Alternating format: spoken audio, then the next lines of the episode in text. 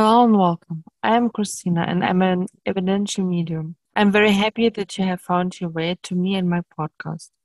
With this podcast, I would like to offer you a look behind the scenes of the spirit world and take away your fear of the taboo topics death, grief, hereafter, and inexplicable phenomena.